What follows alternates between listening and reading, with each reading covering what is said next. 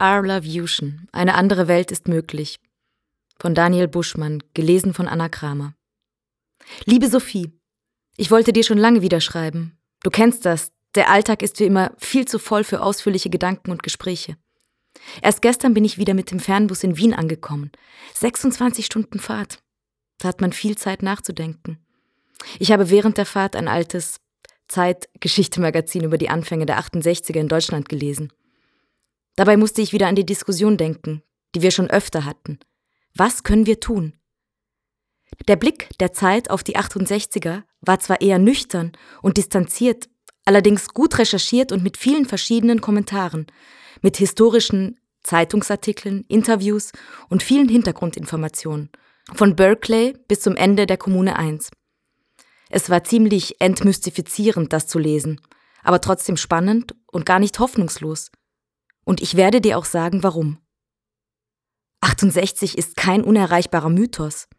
Wenn man sich anguckt, wie 68 abgelaufen ist, erscheint das alles erstaunlich normal. Das Brisante war die politische und gesellschaftliche Lage. Es war einfach Pulver in der Luft. Genau wie heute, woran man sich von vielen der Zeitdokumente erinnert fühlt. Es bedurfte jeweils nur eine Handvoll Leute, um kurzfristig eine extrem breite Bewegung hervorzurufen, die sich dann schnell aufspaltete und wieder verlief, nachdem die wenigen Hauptbeteiligten ihre Energien verbrannt hatten.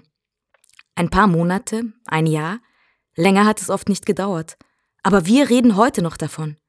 Ich denke da beispielsweise an die Sache mit der Anti-Schar-Demo vor der Deutschen Oper, bei der Benno ohne Sorg von einem Polizisten in Zivil erschossen wurde und die gewissermaßen der Auftakt der 68er in Deutschland war.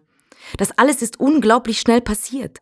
Ulrike Meinhoff liest einen Artikel über den Schah im Iran und dessen gewalttätige Herrschaft. In wenigen Wochen ist der Schah zum Staatsbesuch in der BRD geladen. Sie organisiert zusammen mit der Kommune 1 eine Veranstaltung an der FU Berlin, zu der Hunderte kommen. Ein Schriftsteller aus dem Iran spricht, der iranische Botschafter versucht vergeblich zu beschwichtigen. Am nächsten Tag basteln die acht Bewohner und Bewohnerinnen der Kommune 1 Papiermasken und rufen zur Demo gegen den Staatsbesuch des Schahs auf. Wenige Tage später stirbt auf dieser Demo Benno ohne Sorg und die ganze Republik fängt an aufzubegehren. Ich meine, wir reden hier von Tagen, in denen sich diese gravierenden Ereignisse entwickelt haben. Nichts davon war geplant. Es gab eine Ausgangsstimmung, einen Anlass und dann fehlte nur noch ein winziger Funke. Und heute? Denk nur mal an die Nachrichten von gestern. Gründe für Widerstand gibt es doch mehr denn je. Also ja, ich glaube, wir können und sollten was machen. Wenn wir ein Ziel vor Augen haben und Überzeugung und beides verbreiten, gibt es die Chance, dass sich viele andere anschließen.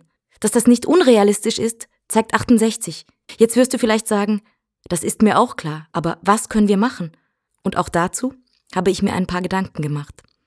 Die wesentliche Erkenntnis aus 68 für mich ist, dass die Hippie-Bewegung die Gesellschaft mehr verändert hat als die teilweise gewaltsame Studentenbewegung, die radikalen neuen Parteien oder die intellektuellen Gruppen.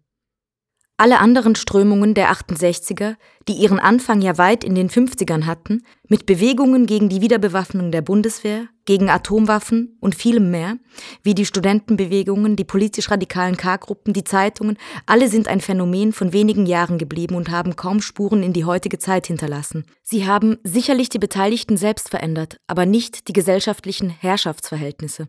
Und das finde ich schon eine ganz zentrale Feststellung für die Frage nach, was können wir tun?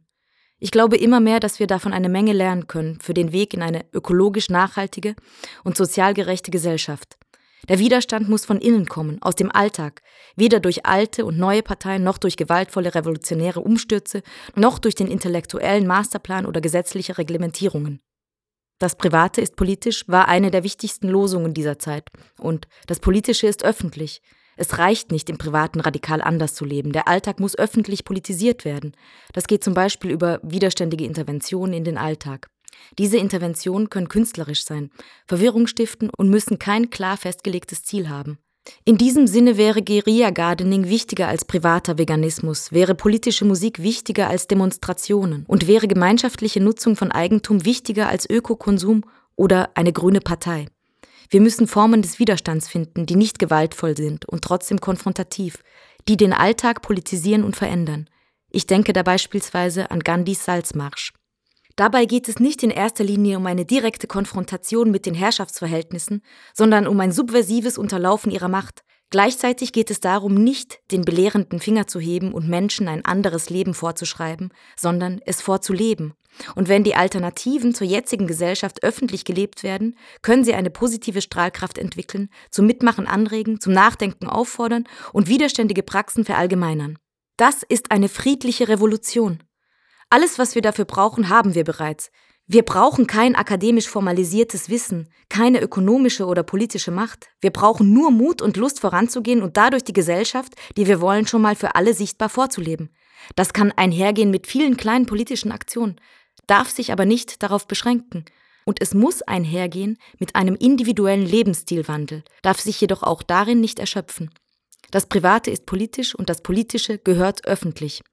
Und gerade weil dieser Widerstand anders ist, ist er einfach, weil wir weder Geld noch Macht brauchen, weil wir nicht die ganze Gesellschaft auf einmal verändern müssen, weil wir keine Gewalt ausüben müssen, weil wir Menschen Mut und Hoffnung geben. Und weißt du was? Gerade weil das Leben vieler Menschen gegenwärtig so paradox ist, weil sie arbeiten, um leben zu dürfen, ihr Leben aber füllen mit nutzlosem Besitz und inhaltsleerer Unterhaltung, gerade deshalb kann diese Form von Widerstand funktionieren und sich verallgemeinern. Wann ist dir denn das letzte Mal jemand begegnet, der mit sich und seinem Leben zufrieden war. Da musst du nachdenken. Und das ist doch krass, oder? Aber das ist genau das, was unser Widerstand anzubieten hat. Ein schönes Leben. Und ich glaube, dieses Ziel hat so viel positive Kraft, dass es Menschen dazu bringen kann, freiwillig ihren Besitz zu teilen, auf ihren Besitz zu verzichten und ihre Lebensstile grundlegend zu ändern. Das passiert, ohne dass es ihnen irgendwer vorschreiben muss und mit gleich zwei positiven Effekten, einer sozial gerechteren Gesellschaft und einer ökologisch nachhaltigeren Gesellschaft. Und das ist es doch, was wir wollen. Her mit dem schönen Leben. Ich glaube, die Zeit ist heute mehr als reif für Veränderungen. Aber was ist der Unterschied zwischen damals, als die Stimmung in der Luft lag, die Geschichte verändern zu können, und heute? Mit meinen Mitbewohnern und Mitbewohnerinnen, übrigens auch ein Erbe der Hippie-Bewegung, habe ich oft darüber gesprochen und alle sind etwas resigniert, dass wir ja doch nichts machen können. Sie fühlen sich ohnmächtig. Ich habe versucht, sie davon zu überzeugen, dass genau diese Resignation das eigentliche Problem ist, dass wir uns nicht in spießbürgerliche Privatleben zurückziehen dürfen, sondern unsere gesellschaftliche Verantwortung wahrnehmen müssen. Ich glaube, dass es auch heute sehr große Potenziale für einen ähnlichen gesellschaftlichen Umbruch wie in den 1968ern gibt und dass es im Prinzip ganz einfach ist. So nah wie die Gesellschaft ihrer sozialen und ökologischen Selbstzerstörung ist, so nah ist sie auch der Alternative dazu. Eine Alternative, die in den Köpfen aller Menschen bereits existiert. Jede und jeder weiß doch, womit sie unzufrieden sind und welches Leben sie sich wünschen. Wie bei Gandhi in Indien kann es unsere Aufgabe sein, voranzugehen, die untergründigen Energien friedlich zu aktivieren und einen Wärmestrom der Hoffnung in die Gesellschaft zu senden, der dort die aktuell gelebten Paradoxien aufbricht und Herrschaftsverhältnisse verändert. Wenn wir nichts tun, müssen wir unseren Frieden schließen mit dem Bestehenden oder darauf hoffen, dass andere für uns handeln. Aber wer? Und im Rückblick würden wir uns ärgern, dass wir es nicht wenigstens versucht haben, dass wir uns mitschuldig gemacht haben an den Verbrechen unserer Zeit, weil wir zu bequem waren, das Zuschauen zu beenden. Ich würde mir das nie verzeihen können. Ich würde mir vorwerfen, im Leben versagt zu haben. Und du? Ich hoffe, wir sehen uns bald wieder. Liebe Grüße, Johannes. Liebe Grüße, Johanna.